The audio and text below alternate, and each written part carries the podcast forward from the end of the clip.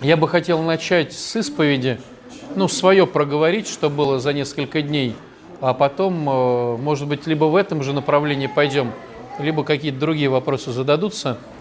Я про исповедь.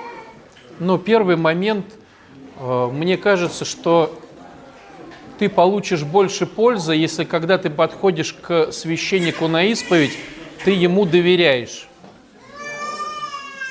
Это очень важно.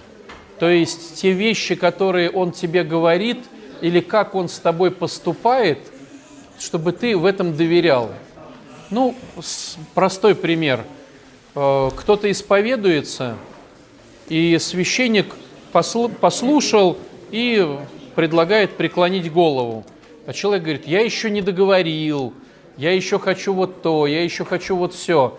Если священник тебе говорит, преклони голову, поверь, значит, э, ну, надо ему довериться и преклонить голову. Потому что, ну, допустим, вчера были такие казусные моменты, человек просит прощения по поводу всего, еще и в болтовне, и в многоглаголании.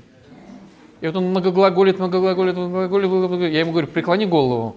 Он преклоняет голову, я накрываю его и петрохилью, и он оттуда еще многоглаголит. Ой, многоглаголание у меня, батюшка, а вот еще... Ну, то есть, если ты просишь прощения в многоглаголании, то логично рот свой закрыть, а не из-под петрохили еще э, что-то там добавлять. Вот. Или второй момент тоже такой был.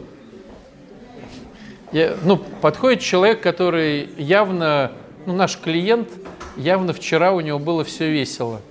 Сегодня все не весело. И я ему говорю, употребляете он говорит, нет. А в чем хотите просить прощения? За вранье.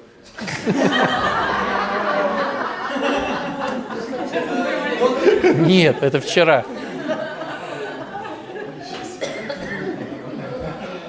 То есть, когда вы подходите к священнику, доверяете ему вас провести вот в этом маленьком, но очень важном событии под названием исповедь. Или бывают еще такие моменты, когда есть какой-то грех, э, который переживается сердцем, но человек испытывает неудобство и какое-то ну, стеснение. И тяжело вот прям взять и, облечь, и облечь себя. Я там своровал что-то. И тогда человек начинает наводить туман вокруг всего. Вот шел 45-й год, да, я шел в расстегнутой куртке, ветер был северный, вот. И вот мы потом, вот потом мы с женой вот поехали туда, потом она мне сказала, я вот ей ответил, она меня пнула, и вот он рассказывает, рассказывает, рассказывает. И человек говорит, а в чем ты просишь прощения? Он говорит, ну подождите, батюшка, вы так не поймете.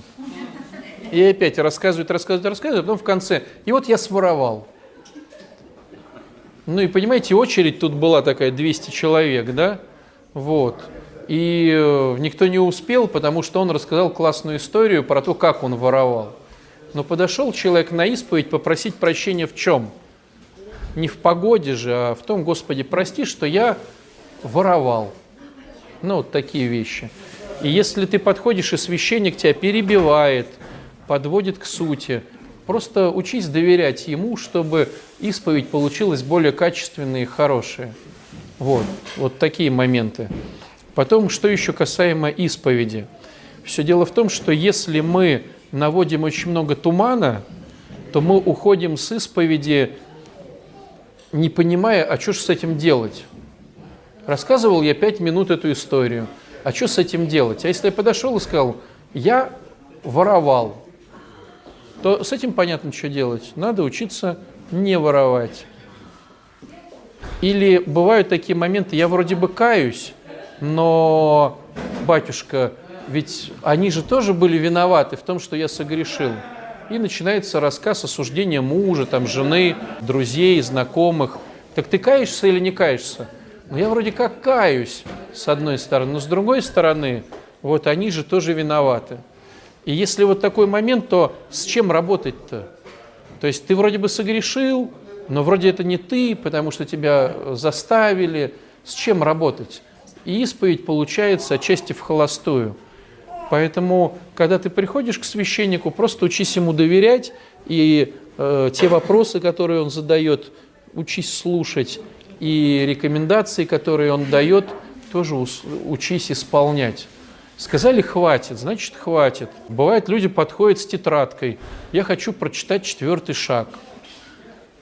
То есть вот, ну, человек хочет прочитать четвертый шаг или пятый.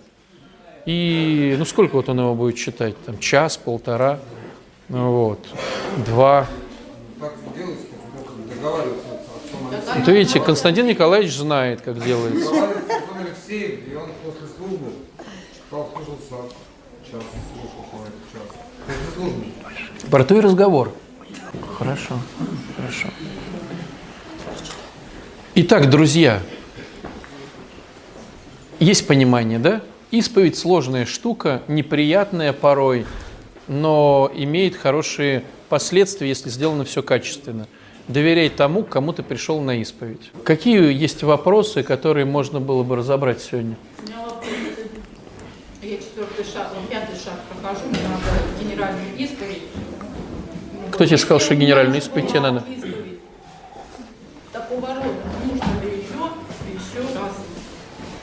Вот смотрите, Ксения спрашивает. Я прохожу пятый шаг, и мне нужна генеральная исповедь. Но я ее уже делала. Нужна ли она мне еще раз? Разматываем этот клубок. Как вы думаете, кто говорит о том, что тебе нужна генеральная исповедь? Кто? Нет. Ну, спонсор может сказать, э, тебе нужно бы в зал начать ходить. Вообще духовник говорит. А духовник говорит за исповедь, да. спонсор. Ну, то есть Понятное дело, что духовник может сказать, что пора бы тебе, дружище, в спортзал ходить, а тренер может тебе сказать, иди на исповедь, что ты тут много матом ругаешься. Но, в принципе, это прерогатива того, кто ведет. То есть э, тренер тебе говорит, что делать там по телу, спонсор тебе говорит, что делать по своей психике, да? Вот. Психолог тебе дает рекомендации, что делать там с твоим социумом. А духовник тебе говорит, пора бы, дружище, на генеральную исповедь. Ну, я так поняла, что это положниковая в пятом шаге исповедь. Mm. Еще раз для тех, кто в танке. Исповедь – это прерогатива духовности. Исповедь – это про духовность. Есть понимание, что это не про психологию, и не про тренировку своего тела, и не про социум. Исповедь про духовность. Кто назначает, стало быть, исповедь? Что священник тебе говорит? Нужна тебе генеральная исповедь? Я не знаю. Но Ксения говорит, и поэтому мне нужна исповедь. Понимаешь, в чем как бы тема своеволия? Батюшке ты говоришь, что тебе нужна генеральная исповедь. Спонсору ты скажешь, что тебе нужно вот то-то. Э, ходить на группы тогда-то, тогда-то. Врачу ты скажешь, а я буду качать пресс по-своему, или там тренеру. Своеволие. Я вообще не хочу, но если надо, я могу. Тогда опустимся глубже. Доверие. Есть у меня спонсор. И я доверяю ему и слушаю его рекомендации. Есть у меня духовник. Я доверяю ему и слушаю его рекомендации. Есть у меня тренер – я доверяю ему и слушаю его рекомендации. Тебе священник рекомендовал генеральную исповедь? Тогда почему в голове у тебя тема про генеральную исповедь?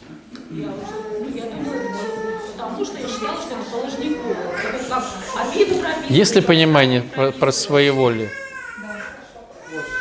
Своеволие, в принципе, оно неплохое. Единственное, что как бы э, результаты будут, которые я описал в первом шаге.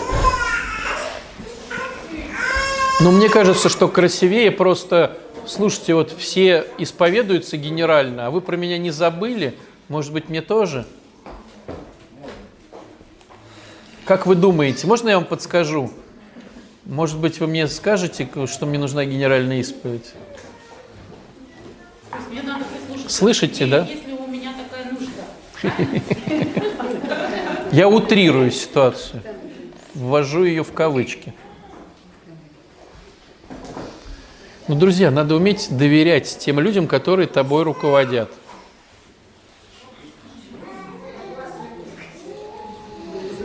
Кто понимает?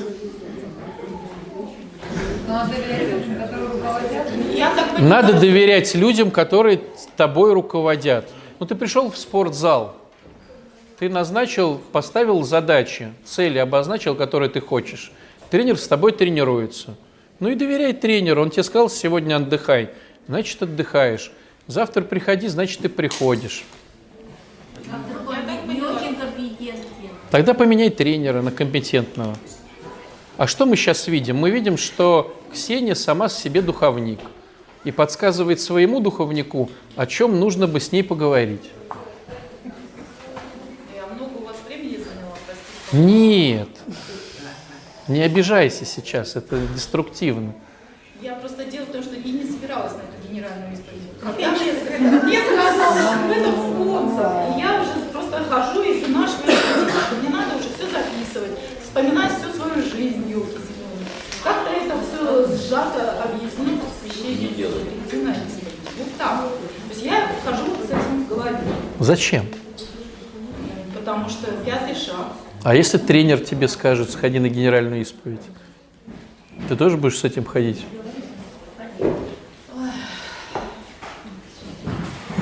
Духовник может порекомендовать тебе что-то в программе, сказать, слушай, а ты вот писала там обиды, а не хочешь ли там вот подумать про это? Но духовник не вмешивается в работу спонсора, а спонсор не вмешивается в работу духовника. Так вот объясните, исповедь, это чья работа? Духовника, А почему мне спонсор говорит, тебе надо готовить? некомпетенция спонсора. Но мы все ошибаемся. Мы все ошибаемся. Да. У меня, нет, смотри, у меня было круто, когда я сделал генеральную исповедь. Попроси у своего священника, может быть, это полезно для тебя. Ты подходишь и говоришь, а полезна ли мне генеральная исповедь? Есть ли понимание, что генеральная исповедь может быть не полезна?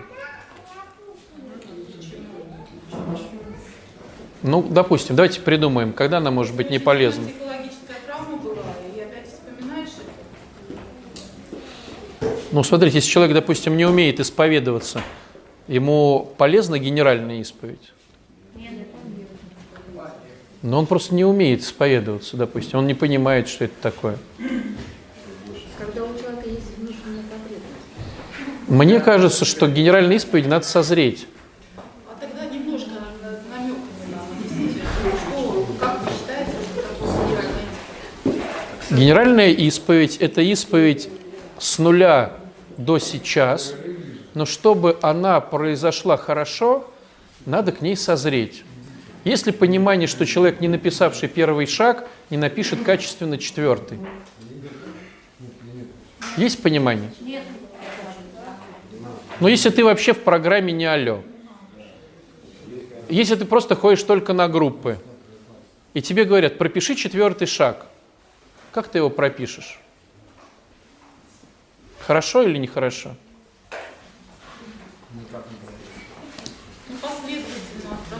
А зачем? Ну вот представьте ситуацию, давайте просто ее дублируем, чтобы было понимание, потому что, ну, часть людей сидит с таким недоумением, потому что в голове, ну, оливье. Вот смотрите, представьте ситуацию, что человек начал ходить на группы. Вернее, даже так, человек пока не, выз- ну, не выздоравливает. Первая рекомендация какая? Начать ходить на группы. Если я сразу этому человеку скажу, напиши четвертый шаг, это будет качественная рекомендация или нет? Он даже на группы не ходил, он ничего не понимает. Потом он начал ходить на группы, обтерся там какое-то время. Какая следующая рекомендация? Найти спонсора. Правильно? Начинаются вопросы взросления. Какой спонсор, а что такое спонсор, а как спонсор? Нашел он спонсора. Следующий какой момент рекомендации? Ну, у спонсора, да. Начнем, начнем писать шаги. Служение, да. Начнем, ну я к шагам сейчас просто, да. Начнем писать шаги. Спонсор дает сразу пятый, там, восьмой, девятый шаг. Нет, он же говорит, давай первый. И ты пишешь первый шаг. Потом какой шаг мы пишем? Удивительно, да? Второй шаг мы пишем. А ты, а ты все хочешь четвертый. И говоришь, а когда четвертый-то будем писать? Он говорит, вот напишем третий. Правильно? И ты написал третий. А потом он говорит, теперь напишем четвертый. Правильно? Ты доверяешь спонсору.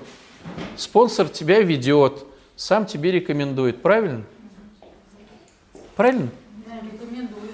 Рекомендует. Я не задумывалась о Совершенно верно. То есть вот у тебя, ты выбрала священника, ты с ним идешь этим путем. Он тебе что-то рекомендует. И когда-то, может быть, ты дойдешь до того, что он тебе скажет, Ксения, а может быть, э, ты уже готова к четвер... это, к генеральной исповеди и объяснит тебе, для чего и к чему. Понимаете? Это ближе к девятому. Ну это Ну, вне, вне программы тоже существует генеральная исповедь, и она у меня была Да, разузнана. конечно, вне программы. Я сейчас вообще не про программу говорю, друзья. Я говорю просто делая аналог программы. То есть ты выбираешь себе священника, он тебя ведет, он тебе говорит, надо бы почаще ходить в храм, допустим. Или говорит, надо бы тебе почаще исповедоваться и причащаться, допустим. Или говорит, надо бы тебе вот эти молитовки выучить, допустим, да? Или он же тебе говорит, надо бы генеральную исповедь написать. Но это он тебе рекомендует. Куда ты вперед паровоза лезешь, понимаешь? Мне кажется, меня спрашивают о том, что если у нее уже исповеданы грехи на генеральном, надо, надо с ней? Надо это решить еще раз. Кому-то надо, кому-то не надо. То есть они уже были отпущены? это положниковый пятый шаг обязательно. Либо э, спонсору прочитать, либо э, так. Ну как ты спонсору прочитаешь исповедь генеральную?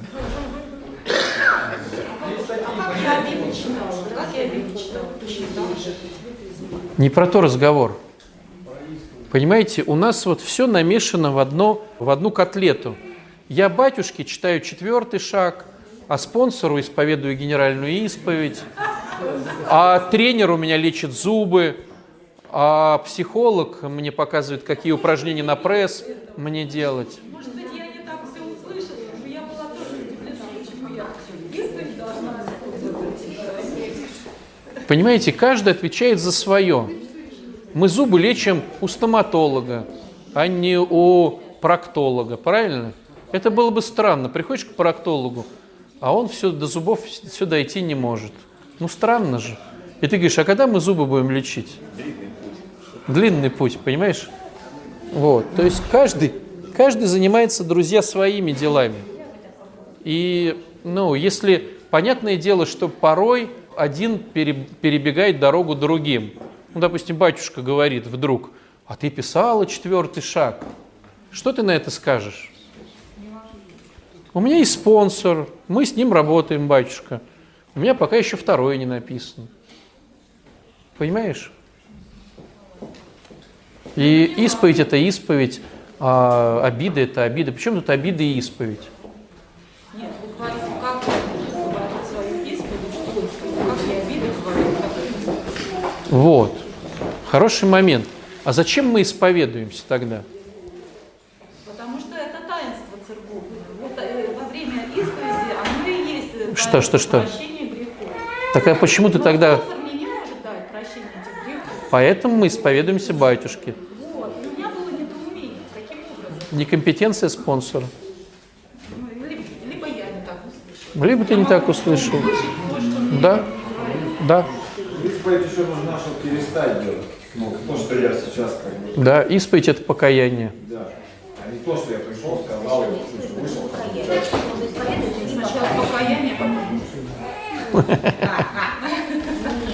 Смотрите, сначала происходит что? Сначала вдруг я понял, что я не прав. Ну, я вот давайте по курению. Есть ли понимание, что многие сначала поняли, что курить плохо, но еще не бросили? курить плохо. Есть понимание? Есть понимание, что это даже греховно? Это вы объясняли с ваших слов. Понимание есть? Ну, это, Есть, небольшой, Но это не значит небольшой грех. Да. Большой грех. Это убийство, убийство. Потому что просто я вот не считал, что это плохо, но я чуть не подох от курева. Мне прямо, знаете, вообще так было. Мне очень нравилось. И никогда не считал это грехом большим. Но курить хотел. Есть ли понимание просто, что это грех? Да, вот. Это грех. Но есть понимание, что я не хочу пока от него отходить. Исповедь произошла? Произошла. Покаяние произошло? Нет. Исповедь в начале, покаяние в конце.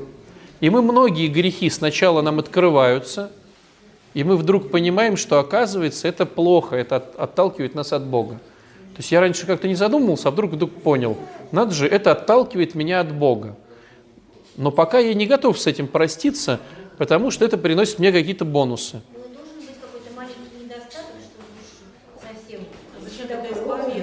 Ну? Это была отправная точка смотри, ты сейчас опять переходишь дорогу священнику. Но ты же не священник. То есть, если поступать, как говорит Ксения, то вообще никого не надо на исповедь допускать. Потому что все хотят исповедоваться, и никто не хочет э, изменяться. И в храм тогда не надо никого допускать.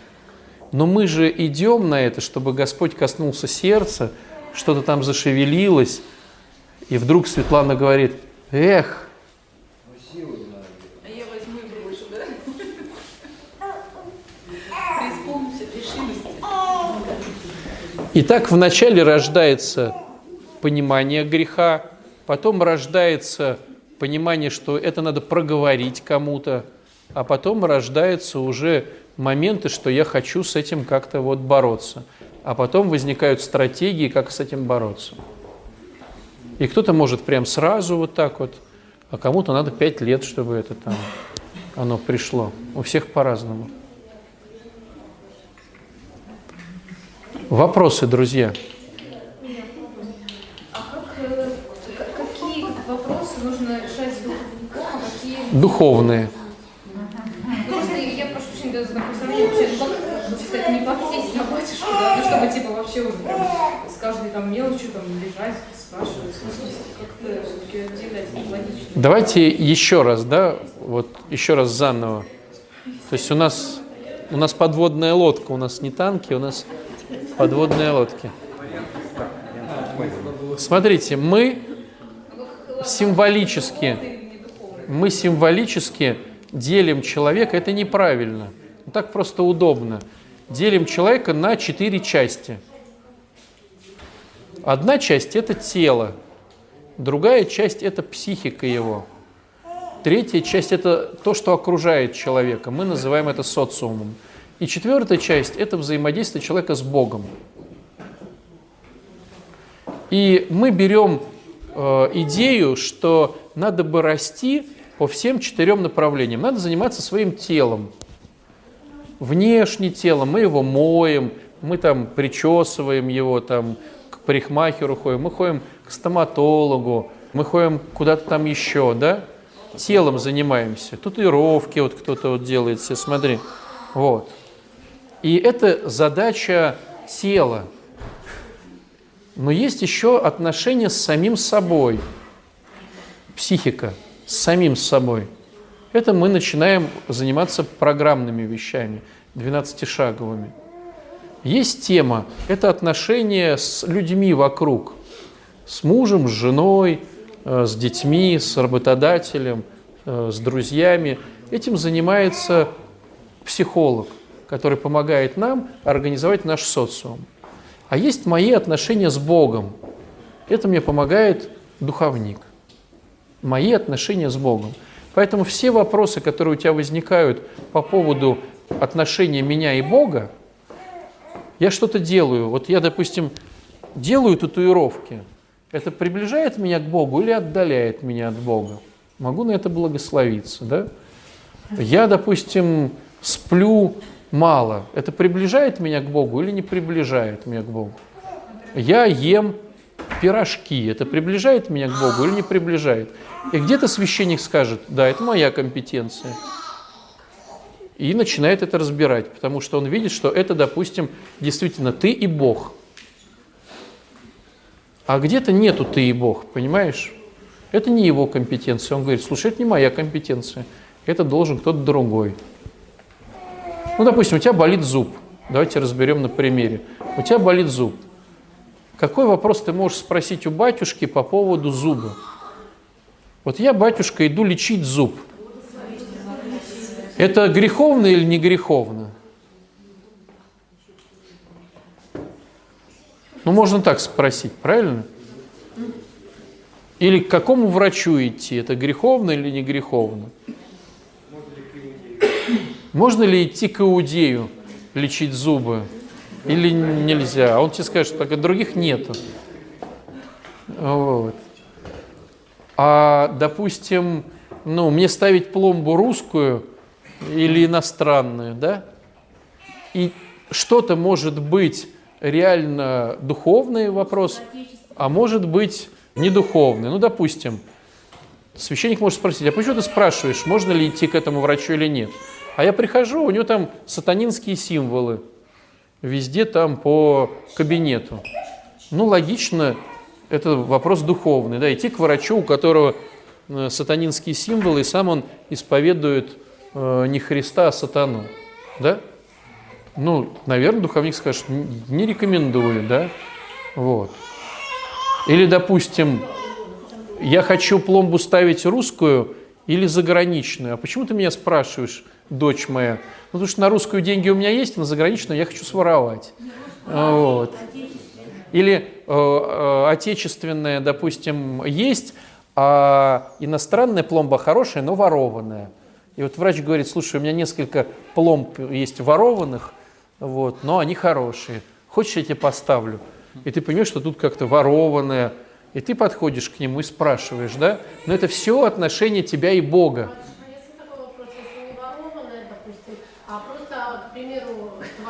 Бабушка болеет сильно, или мама. Ты выдернул у нее пломбу?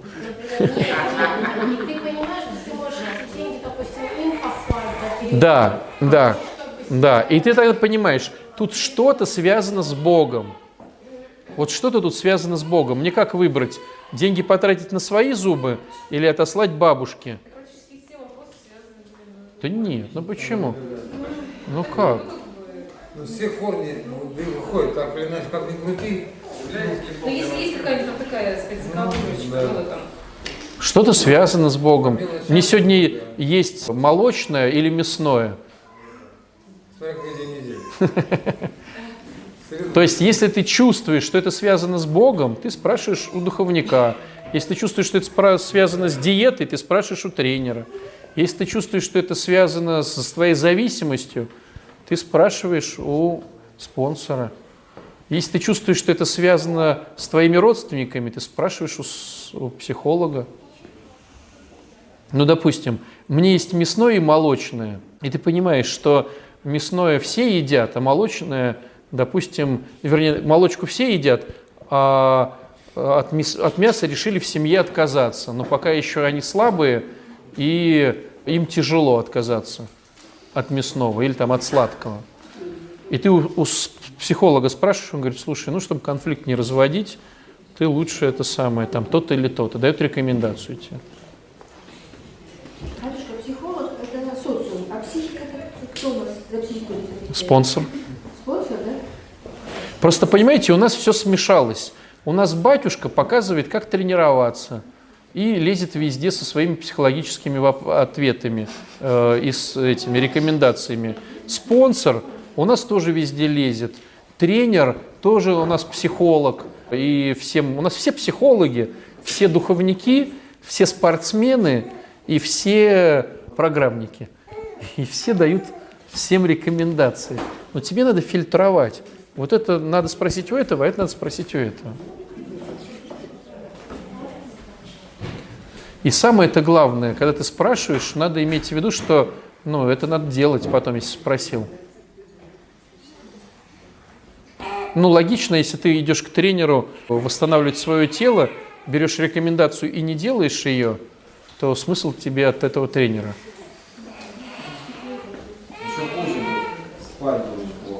Да, совесть.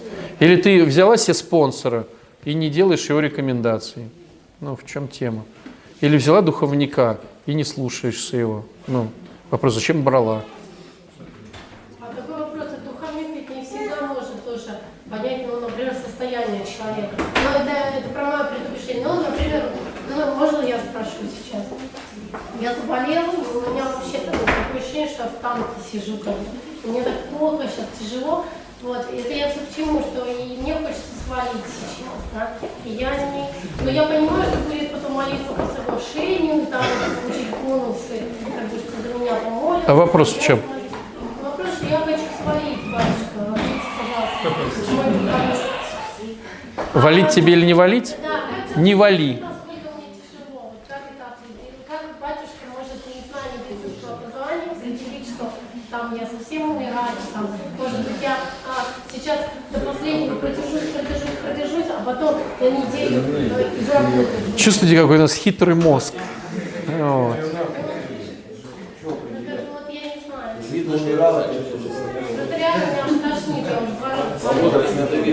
Может, тебя не из-за этого тошнит? Понятное дело, что ты спрашиваешь у своего впереди идущего, если он некомпетентен, он может сказать, слушай, я не знаю. Ну и такое бывает. Но мне кажется, знаете, вот в этих всех вопросах про спонсоров, ну вообще про всех впереди идущих, момент, вот есть такая поговорка хорошая, то есть мы же можем все взять спонсоров, духовников, ну, скажем так, формально. Но поговорка говорит так. Учитель появляется, когда созрел ученик. Что значит созрел ученик? Я созрел слушаться кого-то. Вот пока я не созрел слушаться, учитель не появится в, в моей голове, это не будет еще учитель. Он может быть каким-то, но я его слушаться не буду. То есть я не ученик, поэтому он не учитель. Я начинаю слушаться, когда я созрел слушаться. И сколько у нас вот есть людей, которые там, у меня духовник то, у меня спонсор все, но я не созрел как ученик. Это бесполезно.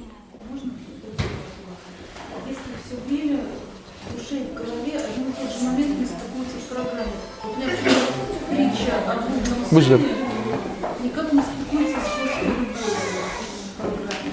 Вот они у меня как взрыв в голове, в душе каждый раз почему-то. А при чем тут жесткая любовь и блудный сын? Ну, получается, там же тоже, можно сказать, там пьющий, непутевый, еще какой-то сын да, возвращается к отцу в таком состоянии. Отец его не спрашивает, собирается ли он там дальше. А при чем тут жесткая любовь? А когда нужно своего от чего-то отстранить в целях выздоровления, да, Ну. то есть вот здесь почему-то не Чуть-чуть не стыкуется-то. Ну, спустил. и может спустить. А почему жесткая любовь не стыкуется? Смотри, есть такое понятие жесткая любовь. Это не значит, что мы теперь берем и всех выгоняем из дома. Жесткая любовь – это лишь инструмент, который кому-то подходит, кому-то не подходит. Понимаешь?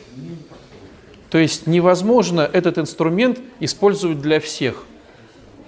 Он есть, этот инструмент. Мы берем твою ситуацию, конкретно твою ситуацию, смотрим и понимаем, что тебе сейчас стратегически выгодно применить жесткую любовь, допустим, к своему ребенку. Тебе в конкретной ситуации.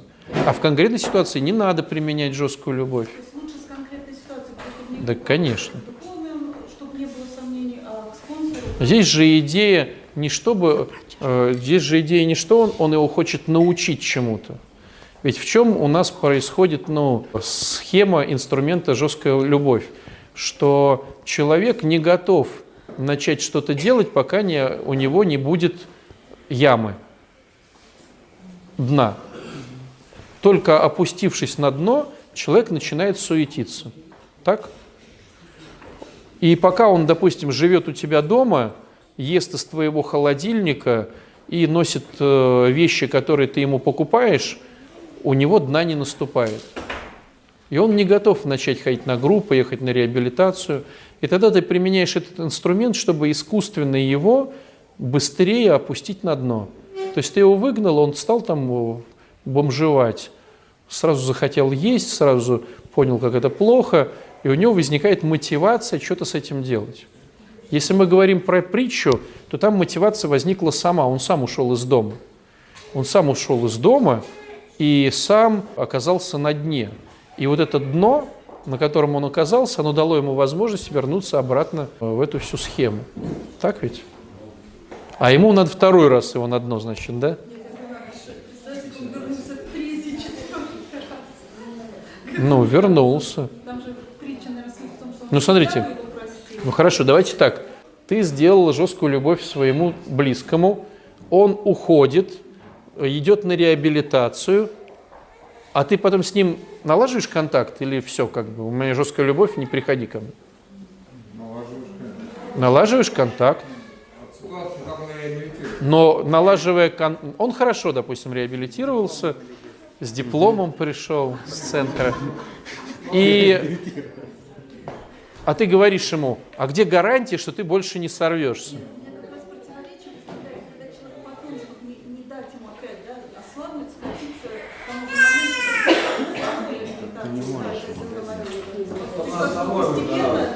Ты же роль Бога. Ты по его Почему-то мне именно вот эта тема Может, а у тебя есть спонсор? А ты шаги пишешь?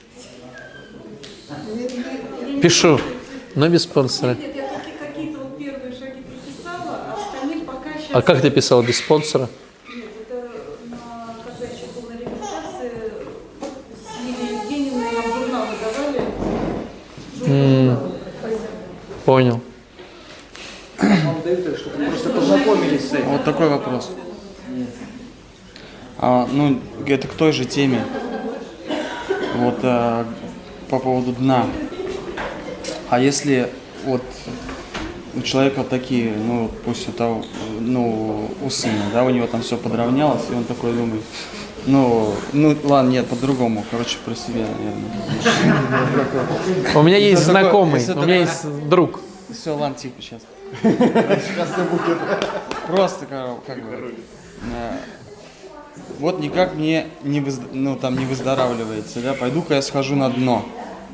Ну, то есть э, трезвости э, нет, как бы вроде все ставить, но не хочу как бы э, это дальше употреблять, а дна нет. Надо себя загнать на дно. Ну, то есть, да, потому что, ну, а как по-другому-то? А, е- ну, как бы неохота, конечно, на это дно, но я целенаправленно это буду делать, потому что я знаю, уже есть такой опыт, что только с дна там возвращаюсь, да, а по-другому я вот, ну, и не вижу, как выздоравливать, понимаете? А вопрос? Все. Ну, вот в этом вопрос, как бы, это нормально вообще, как бы? Нет, конечно. А как, а как же тогда, Почему ну, ты думаешь, что ты не на дне? Да, фу, потому что я знаю, что такое, не, я знаю глубину дна, понимаешь? Ну, разные, но я знаю глубину дна. На, настоящее. Было хуже. Сейчас вообще не дно по сравнению, как, как это, какое дно, сейчас все будет вообще, как бы, все очень Где гарантия, что будет дно? Может, сразу? Может, сдохнешь, если Да, ну вот, нет, это, конечно, может. Знаешь, самое страшное? Не сдохнуть, а стать инвалидом. Ну, И хотел бы употребить, а рук нету. Это не про тебя история, да. хорошо, даже и даже так, ну, ну, как бы, ну, с- как, как остановиться вот в этом, да? Ну, чтобы не доводить до этого. Ну, такая тема. Как войти в Царство Небесное с наколками? Как бы- А Господь хоп, руки убрал. А надо грешить, э, другие грехи более жесткие, чем наколки, на наколки не посмотрит даже, как бы, по сравнению с теми грехами, которые, как бы, есть, были. Их отмолить бы, как бы, и э, нормально. А с наколками-то, это... Я по-другому, наверное, немножко зайду на этот ответ. Э, Смотрите, а почему происходит употребление? Мне кажется, При- придется употреблять. короче, Мне кажется, есть над- употребление происходит, потому что есть надежда более счастливых э, эмоций и жизни, чем сейчас. То есть все равно употребление это поиск счастья. Ну и привычка. Ну и Ну, поиск бы. счастья, да. Поиск сделать что-то хорошее. А есть ли понимание, что не получится в деструкции получить счастье? То есть ты счастье не получишь все равно. А счастье можно получить, начав двигаться к Богу. И там будет счастье более качественное. То есть это как, знаете, вот можно купить хорошие вещи, а можно купить типа сделанные в Китае якобы. Ты взял там эти наушники, и они, хоп, у меня тут, тут же выдернулось там проводок, э, пимпочка упала. И ты вроде их купил, но они тебе не дают звука.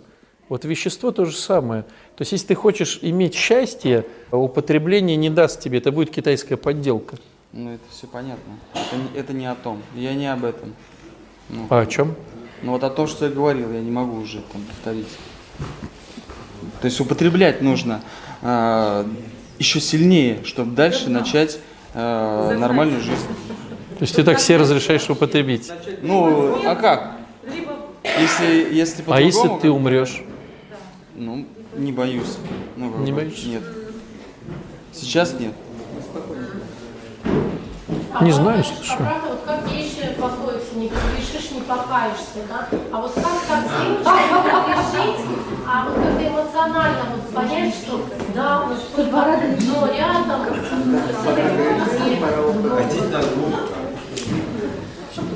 Мне кажется, что вот есть же вот эта пословица «дураки на своих ошибках учатся, а умные на чужих». вот как, как, Вот мне кажется, что более выигрышная стратегия вспоминать те опыты Ну да. И не вписываться в них. Это как один из инструментов. Может, единственный. Не знаю. А что говорит спонсор? Спонсор, э, спонсор, что говорит? Спонсор, спонсор, наверное, менять буду. Я меняю их. Но мне как бы это не, не подходит, наверное. Угу. Найди спонсора. Спроси его про это. А шаги писал? Ну да. Писал периодически, так пописываю. То есть я вот было у меня такое, мне было тяжело. По, от вдохновения Я пришел на зависит. альтернатива, где вот, вот оно, ну как бы, вот реабилитанты сидят, вот оно безумие, вот оно все как бы в колесах. И тогда я почувствовал, вот она болезнь. А когда я хожу, как бы, я помню, ну это так далеко. Тебе надо увидеть людей дна.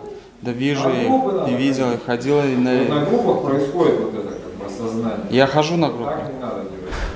Ну, в то же время, как бы это не мешает мне что-то делать другое, как бы. И на альтернативу тоже не Ты не парься, у нас отпевание бесплатно для своих. Отлично.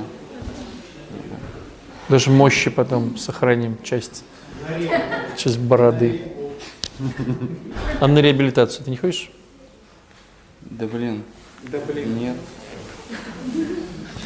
Не- Нам нет надо меня на реабилитацию. закрывать Тебе не- группу, друзья, Нет, некогда. и начинать акафист.